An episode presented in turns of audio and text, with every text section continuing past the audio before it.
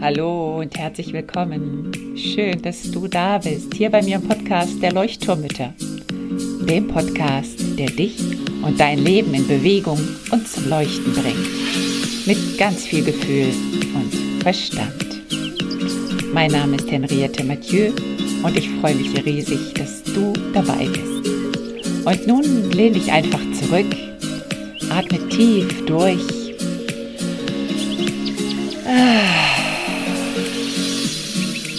Und entspann dich.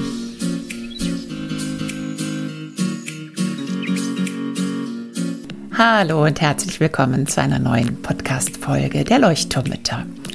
Heute habe ich mir wieder einen besonderen Gast eingeladen und zwar passend zum Thema, zu den Unruhen im Außen, zu den Herausforderungen im Außen, möchte ich heute mit Dr. Daniela Galaschan von Liebe und Hirn über Resilienz vor allen Dingen sprechen, über die verschiedenen ja, Komponenten der Resilienz, also der Fähigkeit, mit Herausforderungen umzugehen.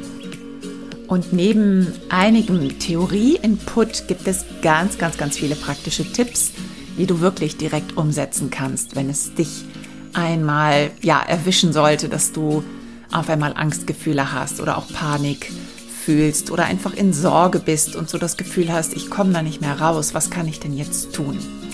Das heißt, Daniela wird uns viel erzählen, wie wir wirklich in der Praxis damit umgehen können wie wir unsere Resilienz fördern und stärken können und wie wir aber auch im Akutfall unser Nervensystem beruhigen können und sozusagen die ganzen Neurotransmitter und Stresshormone, die produziert wurden, auch sinnvoll abbauen können. Und leider muss ich mich jetzt schon entschuldigen, der zweite Teil der Aufnahme hat eine schlechtere Tonqualität weil wir nämlich unterbrechen mussten und ich habe danach nicht gemerkt, dass mein gutes Podcast-Mikrofon nicht angesprungen ist bzw. nicht eingestellt war. Also entschuldige bitte. Ich hoffe, dass du trotzdem Spaß an dem Interview hast. Ich rede ja zum Glück nicht so viel wie Daniela in diesem Interview. Und ähm, ja, jetzt wünsche ich dir ganz, ganz, ganz viel Spaß. Nimm dir gerne was zu schreiben mit und freue dich auf ganz, ganz, ganz viele Impulse. Viel Spaß dabei. Hallo und herzlich willkommen zu einer neuen Folge der Leuchtturmmütter. Und heute möchte ich einen besonderen Gast begrüßen. Ich sage schon mal Hallo an Daniela Galaschan. Hallo, liebe Hallo. Daniela. Daniela äh, wird heute unser Gast sein und wir werden heute ein bisschen über Herausforderungen sprechen. Dafür haben wir, glaube ich, in dieser Zeit mehr als genug, als wir, als wir uns wünschen, als wir wollen. Und deswegen habe ich Daniela, verfolge ich schon eine Weile. Wir haben zusammen auf dem Online-Kongress gesprochen vor einem Jahr, glaube ich, ziemlich genau, bei der Michaela. Ja. EFK-Kongress, genau.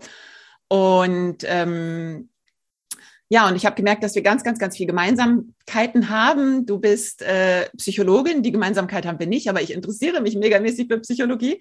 Aber du bist Diplompsychologin, Neurowissenschaftlerin und hast auch drei Kinder zu Hause. Ne? Ich glaube, von genau. schon Teenie dabei, ne? Von Teenie bis. Ja, genau, genau. 13, 10 und 5 aktuell. Okay. Genau. Also einmal wirklich von Kindergarten über Grundschule bis zur weiterführenden Schule alles mit dabei. Alles mit ja. dabei, genau.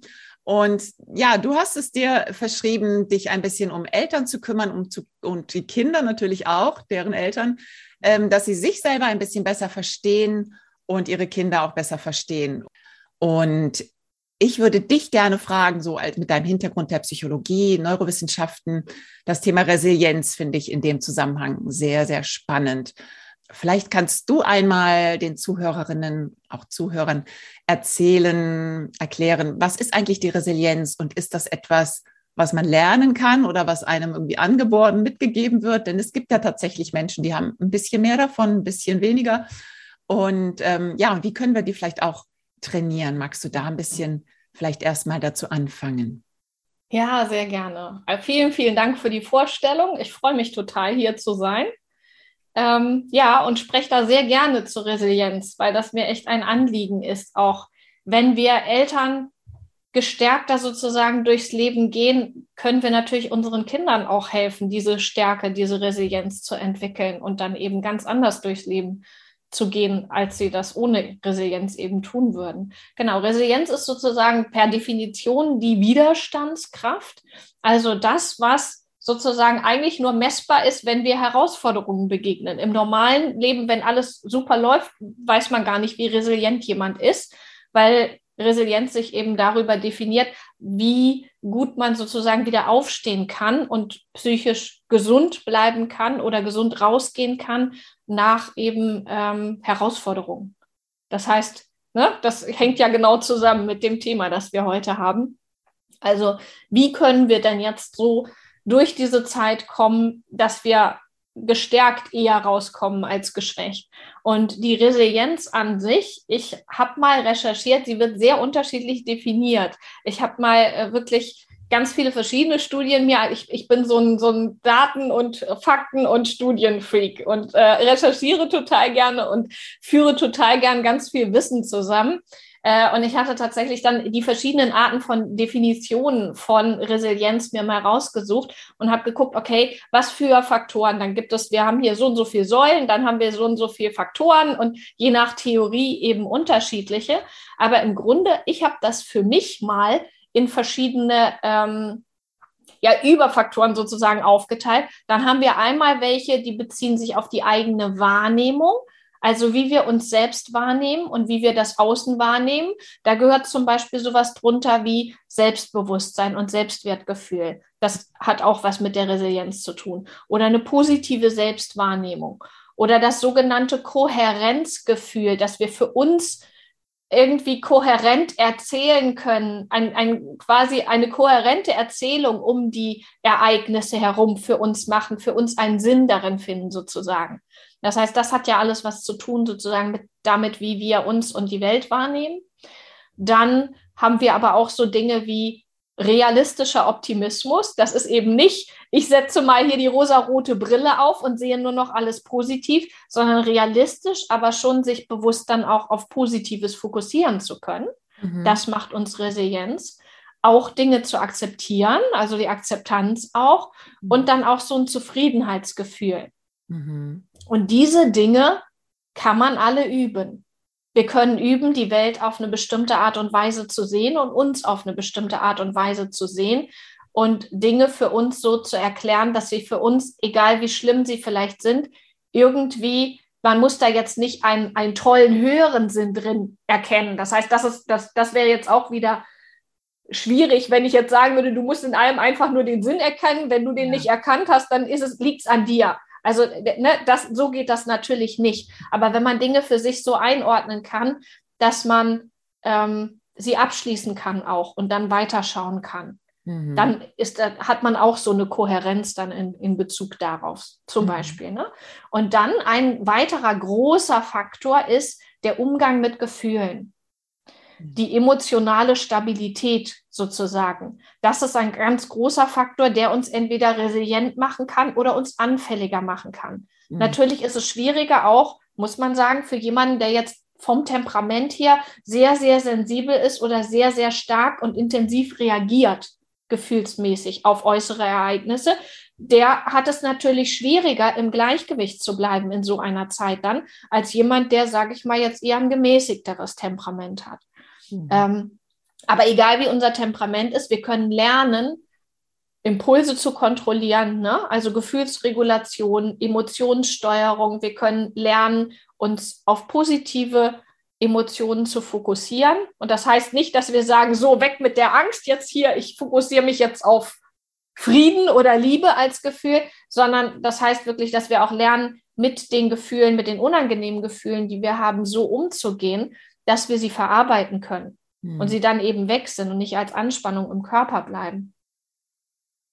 Ein weiterer größer Bereich dann der, der Resilienz sozusagen ist die Interaktion mit anderen, ähm, weil wir ja natürlich auch sehr viel Kraft daraus gewinnen können, durch die sichere, sichere Bindung zum Beispiel. Also wenn wir natürlich jetzt, wenn unsere Kinder zu uns eine sichere Bindung haben, fühlen sie sich geborgen und das kann natürlich sehr viel Kraft geben, dann auch mit Herausforderungen ganz anders umgehen zu können. Wenn wir Menschen haben, denen, mit denen wir uns austauschen können, denen wir unsere äh, Gedanken im Kopf und unsere Probleme anvertrauen können und unsere Ängste, dann hilft das natürlich, weil alleine schon das Aussprechen ja hilft, mhm. dass man besser damit umgehen kann. Ähm, und natürlich helfen uns dann auch soziale Kompetenzen und Empathie, weil die natürlich wiederum machen, dass es im Miteinander leichter wird, dass uns das auch Kraft gibt, wenn wir mit anderen ähm, interagieren. Und dann auch unser Netzwerk sozusagen, also auch diese soziale Unterstützung, dass man die hat, kann einen riesigen Unterschied natürlich machen. Wenn man die Möglichkeit hat, dass jemand auch mal das Kind vielleicht nimmt und wenn es nur eine Stunde ist, vielleicht zum Joggen oder ähm, einfach, um wieder Klarheit vielleicht im Kopf zu haben, können wir danach auch wieder ganz anders den Kindern begegnen. Wir kennen das ja alle, dass an solchen Tagen, wo so viele Dinge sich aufsummieren, wir abends einfach keine Ressourcen mehr haben und dann vielleicht die Kinder blöd anmotzen und noch während wir das tun, denken, boah, so will ich doch eigentlich gar nicht mit denen sprechen. Ähm, ja, das, das kommt dann, wenn wir quasi keine Entlastung hatten. Und da kann natürlich ein soziales Netzwerk sehr helfen. Ähm, wie das Sprichwort ja auch immer sagt, es braucht ein Dorf, um Kinder aufzuziehen. Und es hilft tatsächlich natürlich, wenn sich die Last und die Verantwortung auf mehrere Schultern verteilen können, zumindest zeitweise, ähm, als wenn man das alleine trägt. Mhm. Und da, das kann man natürlich auch machen, wenn man alleinerziehend ist, dass man dafür sorgt, dass man ein Netzwerk hat, dass es andere Kinder gibt, wo man weiß, die Eltern würden das eigene Kind auch mal mitnehmen und drauf aufpassen, weil man auf die anderen Kinder auch aufgepasst hat, zum Beispiel. Ne? Mhm. Und dann der letzte große Bereich, das heißt, wir hatten einmal die Wahrnehmung sozusagen, wie wir uns und die Welt wahrnehmen. Dann haben wir einmal den Umgang mit Gefühlen gehabt, dann die Interaktion mit anderen und dann ein großer Bereich, den sozusagen die Resilienz auch noch ausmacht, würde ich so eine Art kognitive Faktoren nennen. Also etwas, was quasi damit zu tun hat, wie wir mit unserem Gehirn umgehen. Zum Beispiel Lösungsorientierung, dass wir quasi nicht die Probleme fokussieren, sondern die Lösungen fokussieren und flexibel nach Lösungen suchen können. Das hat natürlich auch wiederum, diese Faktoren haben teilweise miteinander auch zu tun, weil wir wissen zum Beispiel, dass es mit den Gefühlen auch zusammenhängt. Wenn wir ängstlich sind, Angst ähm, verringert unsere Wahrnehmung, verengt sie und sorgt dafür, dass wir so einen Tunnelblick haben und eben gar nicht mehr so viele ähm, Dinge wahrnehmen, aber auch, dass das Denken verengt ist, dass wir gar nicht mehr so viele Lösungen sehen und gar nicht mehr auf so viele Ideen kommen. Ähm, das heißt, da spielen die unterschiedlichen Faktoren natürlich auch ein Stück weit, also die sind jetzt nicht getrennt voneinander zu betrachten, sondern die äh, interagieren auch miteinander und spielen ineinander rein. Dann so eine kognitive Flexibilität. Wenn wir flexibel sind gedanklich, können wir natürlich auch einfacher Lösungen finden, als wenn jemand sehr starr ist ähm, man kennt das manchmal, dass ältere Menschen manchmal sehr starr werden in ihrer Denkweise, weil das Gehirn natürlich gerne das macht, was es kennt. Mhm. Und wenn wir das Leben lang mit wenig Anregungen sozusagen immer in den gleichen Gedankenkreisen denken, dann ist es schwierig, immer, wird es immer schwieriger, daraus zu, auszusteigen. Das heißt, je häufiger wir bereit sind, uns auf Neues einzulassen, auch auf neue Gedanken, desto mehr trainieren wir das und üben auch das, dass wir nicht so in den festen gleichen Gedankenschleifen festhängen eben. Mhm. Genau. Dann ein, ein Bereich ist auch, dass man sich selbst reflektieren kann, dass man zum Beispiel selbst auch merkt, was man gerade gedacht hat und ne, die eigenen Gedanken auch reflektieren kann. Das hilft natürlich, wenn man das tun kann. Und dann kommen noch Erwartungen und Überzeugungen dazu, zum Beispiel, ob wir eine Kontrollüberzeugung haben, so nennt, nennt das die Psychologie, also ob wir denken, wir haben einen Einfluss auf Situationen, können Dinge auch kontrollieren. Mhm. Ähm, und das muss nicht sein, natürlich können wir jetzt nicht den Krieg kontrollieren. Das ist klar, das kann keiner von uns. Aber wir können für uns kontrollieren, wie wir mit der Situation umgehen. Und das wirkt sich wiederum auf dieses Gefühl der Machtlosigkeit aus. Mhm. Denn je mehr Strategien ich kenne, damit umzugehen, desto weniger machtlos muss ich mich vielleicht fühlen, obwohl ich dem genau gleich ausgeliefert bin wie eine andere Person, die die Strategien vielleicht nicht kennt. Ne? Also das mhm. heißt, das ist so ein subjektives Gefühl auch der, des Ausgeliefertsein, weil die Gedanken können wir trotzdem immer selbst bestimmen. Mhm bei psychisch gesunden Menschen. Ne? Ich will jetzt nicht sagen, dass jemand mit einer Zwangsstörung zum Beispiel seine Gedanken selbst bestimmen kann. Mhm. Ne? Da ist äh, natürlich auch, das ist nochmal ein anderer Fall dann sozusagen. Mhm. Ähm, es geht dann aber auch zum Beispiel um sowas wie Verantwortung übernehmen. wenn jemand Verantwortung übernimmt, dann kann es ihm helfen, resilient zu sein. Die Opferrolle sozusagen verlassen oder sie gar nicht erst annehmen. Das kann, also ist auch ein weiterer Faktor sozusagen, der hilft, dass wir Dinge proaktiv bewältigen können. Also wirklich aktiv angehen und, und ja, uns ja sowohl Strategien suchen, wie wir damit umgehen, als auch Erklärungsmuster, wie wir für uns das gedanklich sortieren und einordnen können so mhm. dass wir es verarbeiten können. Und dann, wenn man zum, dann weitergeht in die Zukunft, dass man auch Zukunftsplanung macht und zielorientiert guckt. Okay, ich bin jetzt gerade hier, was könnte mir helfen? Wo möchte ich hin? Sich auf das Positive sozusagen in der Zukunft fokussiert und dann auch bereit ist, was zu verändern. Alle, all das, also Ver Veränderungsbereitschaft und Zielorientierung und Zukunftsplanung, sind eben so weitere Faktoren, die uns auch helfen ähm, bei der Resilienz. Und dann, wenn man dann quasi noch eine Ebene tiefer geht, kann man es zum Beispiel Hoffnung nennen. Also, dass man so eine, so eine, eine Grundüberzeugung hat, es wird schon irgendwie gut werden oder denkt, es, mhm. es geht jetzt hier nicht alles den Bach runter, sondern es, es die Hoffnung eben hat, dass es besser werden kann. Ähm, und da sind wir dann auch, können, geht es natürlich dann auch tiefer, wenn man spirituell ist oder religiös ist und dann da dem dadurch vielleicht einen Sinn geben kann oder grundsätzlich einen Sinn für sich im Leben sieht. Also eine Bedeutung für sich dem Leben geben kann. Das kann auch resilient machen. Mhm. Genau, das sind diese verschiedenen Faktoren, die von den verschiedenen Autoren mhm. sozusagen alle unter Resilienz genannt werden, die alle miteinander zu tun haben. Ähm, und die wir, die meisten, außer das direkte soziale Umfeld, die anderen Faktoren jeweils können wir jeweils in unterschiedlich hohem Maß, aber selbst beeinflussen. Das heißt, es gibt einen ganz großen Bereich der Resilienz, den wir selbst, wo wir was tun können für.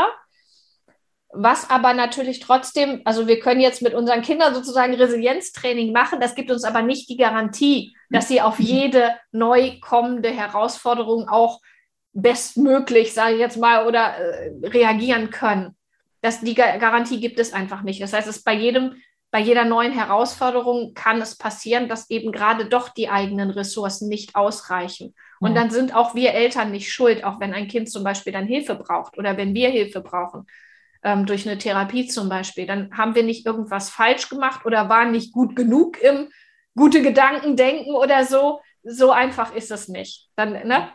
Dann da braucht man dann keinen Schuldigen suchen, sondern dann kann man sich einfach ähm, Unterstützung holen und die dann auch annehmen. Und ja. Mhm. Wow. Wunderschön. Vielen, vielen Dank. Das war echt super ausführlich und ähm, sehr, sehr spannend. Und es hat auch für mich nochmal ähm, ja einfach so klar gemacht, ich, ne, es gibt ja manchmal Leute oder äh, ich konnte jetzt beobachten, dass manche Leute voll in die Panik gegangen sind, ne, und sehr, sehr ängstlich waren, auch so ein paar Newsletter bekommen, wo die dann geschrieben haben, oh Gott, kann ich jetzt überhaupt an meinem Business weiterarbeiten? Das nimmt mich gerade so mit oder so, ne? Mhm. Ähm, also ja. Menschen, die dann wirklich sehr, sehr, sehr betroffen waren und andere, die da irgendwie so ganz, ja, nicht, dass sie nicht davon betroffen waren, aber die da sehr pragmatisch irgendwie mit umgegangen sind und wahrscheinlich auch ähm, ja, ich denke wirklich, also wenn ich einfach schon meinen mein Mann und mich beobachte, sind wir auch schon zwei so grundunterschiedliche ja. Temperamente. Also ich nehme auch alles immer so viel in die Emotionen, also bei mir ist immer Emotion ganz weit oben. Und ich habe ja auch einen gefühlsstarken Sohn, also da kommt auch immer ganz viel Emotion hoch und da merke ich immer, dass mein Mann da irgendwie ganz, ja, viel gelassener ist, ne? Und irgendwie ja. wird schon, wird schon irgendwie so.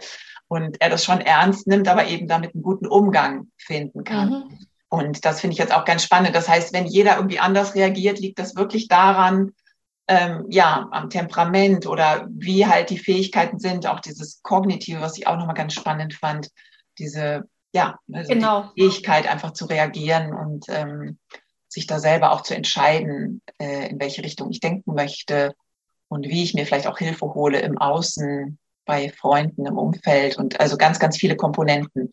Das, das ist sozusagen, also die Reaktion ist sozusagen ein Zusammenspiel aus diesen genau. verschiedenen Komponenten. Ähm, es gibt bei jedem von uns eine erste Reaktion sozusagen. Diese mhm. erste ist eine, die, die wir uns nicht ausgesucht haben, die wir nicht bewusst kontrollieren, die kommt von alleine. Mhm. Und da gibt es üblicherweise, wenn, wenn wir eben so eine krasse Herausforderung eben vor uns haben, drei übliche Reaktionsweisen. Das ist im Englischen so schön Fight, Flight und Freeze.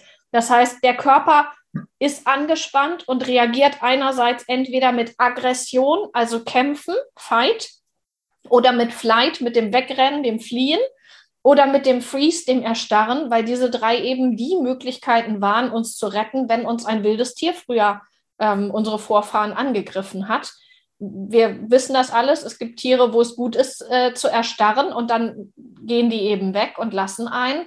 Und äh, bei anderen Tieren kann man vielleicht wegrennen. Wenn die Tiere sehr schnell sind, ist weg, Wegrennen keine gute Idee. Ähm, also das sind eben die, die Reaktionsmöglichkeiten, die von alleine so kommen. Und nach dieser ersten Reaktion, wenn man da es schafft, so ein bisschen rauszukommen, dann greifen sozusagen auch mit diese kognitiven Faktoren eben, wie wir gelernt haben, Dinge zu bewältigen oder aber auch, wie unsere Wahrnehmung ist. Dieses, wie die Wahrnehmung ist, hat ja auch eine Komponente, die vom Temperament eben noch mit reinkommt. Und der Umgang mit den eigenen Gefühlen hat auch eine Temperamentskomponente. Es gibt eben einfach Menschen, die auf Außenreize sehr viel stärker reagieren oder die, ne, eben, wenn sie gefühlsintensiv sind, die einfach einen höheren Pegel an Gefühl haben, mit dem sie dann umgehen müssen. Ähm, und dann muss man dem natürlich, um dem Herr zu werden, sozusagen dem mehr entgegensetzen einfach und mehr, mehr Regulation sozusagen dann machen, um wieder auf ein entspannteres Niveau kommen zu können. Ja. Das heißt, das, das ist so ein Zusammenspiel. Ja, ganz Faktoren. Genau. Ich beobachte bei mir ja auch, ich bin eine Meisterin im in die Zukunft denken, aber eben nicht positiv unbedingt, sondern ah. eher so die, das Zukunftshorrorszenario in den schönsten Bildern mir auszumalen. Ähm, und, ähm, und dann leidet man dann natürlich, ne? unnötigerweise. Ne? Ich, ich schaffe es mich dann immer schon, ich schaffe es schon immer wieder, mich dann auch zurückzuholen, zu sagen, hallo, Moment, äh, Präsenz, gerade Gegenwart hier, ne? was ja, gerade ja. Aber ich ertappe mich dabei doch immer wieder ganz schnell in die Zukunft und dann leiden wir ja sozusagen für die Zukunft schon mit. Und ich merke das bei meinem Sohn, mit dem Gefühlsstarken eben auch sehr stark, dass er ganz schnell eben schon für die Zukunft leidet sozusagen, obwohl noch gar nichts passiert ist. Und ja, vielleicht hast du auch wirklich noch, noch ein paar Tipps. Was, was können wir denn konkret machen, wenn wir so wirklich so von der Angst gefangen sind oder wenn wir eben zu sehr in die Zukunft denken ähm, oder ja, wenn wir einfach so, so dieses Fight, Flight ähm, ja. Ähm, und was war's? Fight, Flight. Freeze. Freeze, genau. Also wenn uns eins davon ne, so im Griff hat und wir so das Gefühl haben, oder ich merke zum Beispiel auch, dass ich ganz schnell genervt bin, so wie du es vorhin auch gesagt hast, wenn ich Angst habe, ähm, ja. wir haben hier gerade eine sehr private, angespannte Situation und ich merke, dass mich das sehr, sehr mitnimmt und dass ich dann merke, dass ich, dass ich das an meine Kinder abgebe, un, ungewollt natürlich, und dass es ganz schwierig ist, mich da manchmal zu kontrollieren und zu sagen, Moment, ich habe Angst, ich bin in Sorge, ich bin traurig. Ne? Ähm, das hat mit mir jetzt zu tun, aber ich kann dann einfach nicht mehr äh, ja, die ruhige Mutter sein oder die besonnene Mutter oder die, ne, die entspannte Mutter, die dann einfach mit den Kindern das auf einer anderen Ebene, auf einer anderen Ebene einen Umgang finden kann. Vielleicht hast du da so ein paar konkrete Tipps, denn ich könnte mir vorstellen, dass das vielen Müttern so geht, dass wir da einfach manchmal in unseren Emotionen gefangen sind. Und ja, ja, genau. Ja, wir können gerne die drei Möglichkeiten sozusagen ähm, äh, durchgehen. Also wenn man in diesen, in diesen Fight-Modus geht und, und kämpfen will sozusagen, äh, dann will der Körper sich ja auf einen Angriff vorbereiten. Das heißt, die Muskeln sind bereit, jetzt da wirklich auch äh, hier den, den anderen Runden niederzuschlagen, sozusagen. Mhm. Das heißt, diese, wir haben eine ganz große Anspannung im Körper und da hilft es, wenn wir dann aktiv irgendwas tun können, um diese ganzen Neurotransmitter und Hormone loszuwerden mhm. und die abzuarbeiten. Ideal wäre dann sowas wie Holzhacken oder so, wo man dann auch tatsächlich ja. wirklich ähm, kloppen kann, sozusagen. Ja. Ja, aber vielleicht tut es auch eine Runde joggen oder auf dem Trampolin hüpfen oder einfach ein Lied lang durchtanzen und dabei singen, um, um diese Anspannung und diese Energie rauszulassen. Mhm. Weil wir haben ja eben es nicht mehr so, dass da dann wirklich jemand ist. Wir können den Krieg nicht bekämpfen, indem wir ihm gegenüberstehen. Ne? Das sind ja oft dann so, so abstrakte Dinge, über die wir uns aufregen, zum Beispiel. Wir wollen auch unser Kind nicht angreifen, natürlich. Ne? Tun wir auch nicht. Ne? Das heißt, wir müssen diese Anspannung irgendwie ähm, rauslassen. Das heißt, da bei der, wenn man so zur Aggression neigt, da hilft es wirklich körperlich, das rauszulassen. Man kann auch schreien zum Beispiel. Das ist auch sehr befreiend.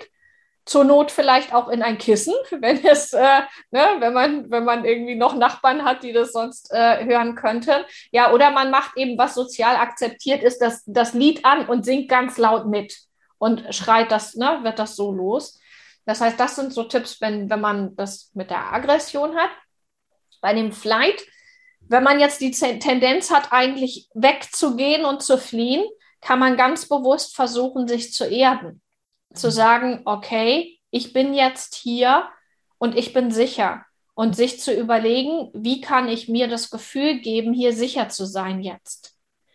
Es gibt ganz viele Entspannungsreisen, Meditationen und so weiter, die, ne, wo man sich vielleicht auch vorstellt, wie man sich verwurzelt. Mhm. Ne? Dass man die Füße auf den Boden macht und damit vielleicht das Gefühl hat, sich zu verwurzeln. Man kann auch die Arme, die Hände so in die Seiten stemmen. Das gibt einem einen stabileren Stand, eine stabilere Basis und man fühlt sich etwas sicherer wieder, um, um quasi auch körperlich zu helfen, diese ganzen Hormone, Neurotransmitter und so weiter abzubauen und einem wieder das Gefühl zu geben, okay, ich bin hier jetzt gerade sicher, weil jetzt aktuell, so wie wir gerade sind, sind wir gerade nicht akut bedroht. Mhm. Wir sind sicher, dass man sich das bewusst macht ähm, und dann ja im, im Hier und Jetzt ankommt. Es kann auch helfen, sich auf die Sinne zu konzentrieren, zu schauen, welche fünf Dinge kann ich sehen und die aufzuzählen? Welche vier Dinge kann ich vielleicht hören, wenn ich ganz genau hinhöre? ähm, was fühle ich? Wo fühle ich zum Beispiel den Pulli an meiner Haut oder was fühle ich gerade? Mhm. Ähm, dass man einfach ins Hier und Jetzt kommt, um diese Tendenz des Abhauens sozusagen der entgegenzuwirken. Mhm. Und bei dem Freeze, bei dem äh, Erstarren, da kann es tatsächlich auch helfen, wenn wir im Hier und Jetzt sind und im Hier und Jetzt ankommen und uns sicher fühlen. Da kann es aber auch helfen, wenn wir, um aus dieser Erstarrung rauszukommen, aktiv werden. Und zwar uns überlegen, was kann ich gerade für mich tun, was mir gut tut.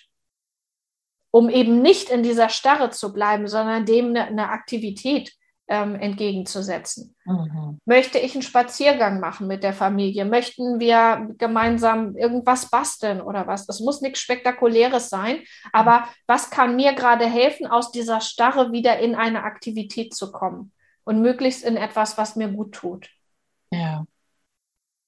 Wunderbar. Mhm. Und so präventiv, wie kann ich denn so ein bisschen Resilienz vielleicht aufbauen? Wo könnte ich denn da ansetzen? Weil das war ja ganz schön viel, was du vorhin so erzählt hast. Ähm, hat vielleicht manche auch erschlagen, so, oh je, da bin ich in ganz vielen Bereichen vielleicht schlecht oder ich weiß nicht, was vielleicht manche eine gedacht hat.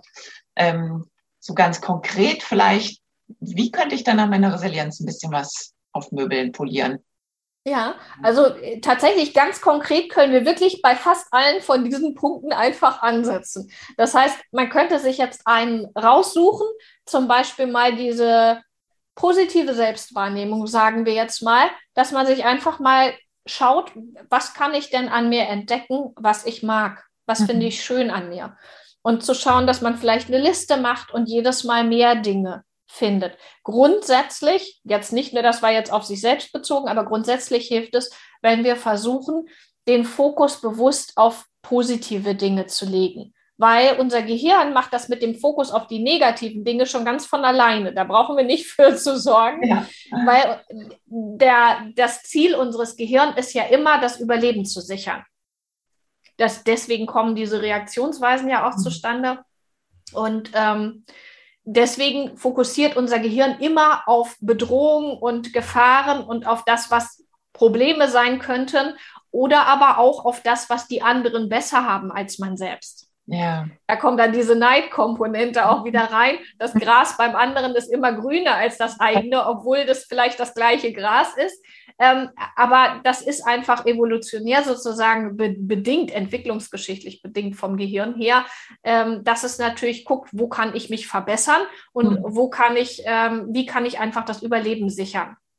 Ähm, Weil es hilft ja nichts, wenn jetzt die Vorfahren vielleicht, die sich auf die wunderschönen Blumen immer äh, äh, darin verloren haben und die angeschaut haben, die sind vielleicht leider dann vom Säbelzahntiger gefressen worden und sind halt nicht unsere Vorfahren.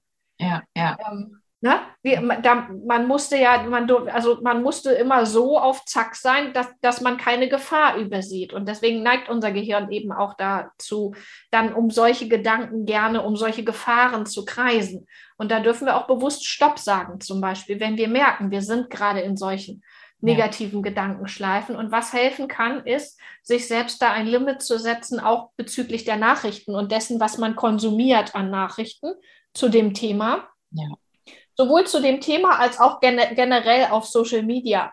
Wenn man sieht, dass es einzelne Kanäle gibt, die einem nicht gut tun. Wenn einfach reinfühlen, wie fühlt es sich an, die Inhalte von dieser Person anzuschauen. Wenn es sich für dich nicht gut anfühlt, weil du immer denkst, boah, so gut bin ich nicht oder das habe ich alles nicht, dann abonniere, deabonniere diese Person äh, und folg ihr eine Weile nicht mehr und schau in einem halben Jahr oder in ein paar Monaten nochmal, wie sich dann anfühlt. Aber wieso solltest du dir etwas angucken, was dir ein schlechtes Gefühl gibt? Ja. Ja, super. Klasse.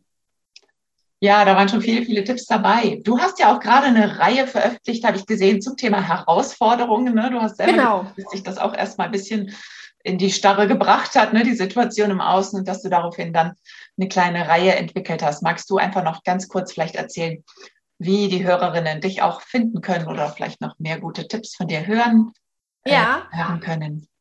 Ja, gerne. Äh, genau, ich habe den Blog liebe und hören.de, einfach alles aneinander, Liebe und und und ausgeschrieben, UND, äh, aber alles aneinander, liebe und hören.de und da unter Slash Herausforderungen werden wir ja dann auch verlinken noch. Wow. Da findet man tatsächlich diese Videoserie. Mhm. Ähm, das sind ganz kurze Videos, bisher alle nur unter fünf, also fünf Minuten irgendwas ist das längste. Das heißt zwischen zwei und fünf Minuten äh, ganz kurz zum Umgang zum Beispiel mit Angst. Jetzt kommt eins zum Umgang mit Sorgen. Mhm. Ich kann ja schon, also eins habe ich auch zur Dankbarkeit zum Beispiel. Was es ja. gibt unglaublich viele positive Effekte der Dankbarkeit. Ähm, und ich kann schon verraten, äh, dass es auch um Musik gehen wird, wie okay. Musik tatsächlich wirkt ja. ähm, für uns und wie Musik uns helfen kann. Und ich habe noch ein paar andere interessante Ideen. Also das wird sich so mhm. Stück für Stück füllen und kann auch sehr gerne einfach weiter verbreitet werden. Die äh, Tipps bisher sind auch nicht elternspezifisch. Das mhm. heißt, die kann man auch den eigenen Eltern oder dem Bekannten oder dem Nachbar schicken, dem vielleicht sowas auch gut tun kann. Also die sind bisher nicht auf irgendeine spezifische Zielgruppe, sondern helfen tatsächlich mit diesen kognitiven Faktoren sowohl als auch mit dem Umgang mit Emotionen. Das sind sozusagen diese, diese beiden Faktoren, ein mhm. bisschen auch auf den Faktor Wahrnehmung. Ähm, da in Bezug auf diese Faktoren helfen eben die Tipps, die ich mhm. da gebe, genau. Super klasse. Ja, Daniela, möchtest du den Hörerinnen noch irgendetwas mitgeben, Zuhörern, Zuhörerinnen, und ein letztes Schlusswort vielleicht. Liegt dir noch etwas auf dem Herzen? Mm. Also ich glaube, das Ziel ist gar nicht, dass wir alle irgendwie einen hohen Resilienzwert oder so erreichen müssen. Das heißt, es soll jetzt nicht wieder so ein To-Do auf der Liste sein. Oh Gott, ich habe jetzt gemerkt, bei ganz vielen Faktoren schneide ich nicht so gut ab. Jetzt muss ich irgendwie ein Resilienztraining machen oder so. Ja. Ähm, nein, sehe es, sehe es einfach als was, was dich unterstützen kann. Nimm die Tipps mit, die es gibt. Es gibt ja zum Beispiel bei mir, die sind kostenlos auf der Seite. Es gibt sonst auch äh, viele kostenfreie Ressourcen einfach für Resilienztipps. Ähm, natürlich kann man auch einen Kurs dann irgendwie machen. Zum Beispiel habe ich einen, Kurs auch über den Umgang mit Gefühlen, mhm. wo ich wirklich dann erkläre, wie Gefühlsentwicklung passiert bei Kindern in der, in der Kindheit, in der Pubertät auch und wie, wie wir ihnen helfen können, mit den Gefühlen umzugehen, weil das eben ein gran, ganz großer Faktor ist. Ähm, aber seht es nicht als weiteres To-Do, sondern seht es einfach als ein, ein Work in Progress, ja. weil egal wie sehr ich jetzt an meiner Resilienz arbeite, es könnte passieren, dass mir morgen irgendwas passiert, was mich so aus der Bahn wirft, dass ich damit nicht alleine umgehen kann. Und dann ist das so. Und dann habe ich nicht irgendwas falsch gemacht, sondern ähm, das kann uns allen passieren, wenn jemand merkt, dass Ihnen was gerade so aus der Bahn wirft, dass man damit alleine nicht umgehen kann, dann bitte einfach an Psychologen, an Psychiater wenden und äh, dann wirklich eine, eine, eine, ordentlich fundierte Therapie auch machen, wenn man das braucht. Mhm. Ähm, ansonsten gibt es genug Tipps und ich glaube, wichtig ist, dass wir uns flexibel auf Dinge einstellen können. Also die Flexibilität ist sozusagen ein ganz großer Faktor, dem, der dem zugrunde liegt. Also einerseits der Umgang mit den Gefühlen, andererseits aber auch die Flexibilität, dass wir einfach auf Neues flexibel reagieren können. Das hilft schon ganz, ganz enorm. Mhm. Wunderbar.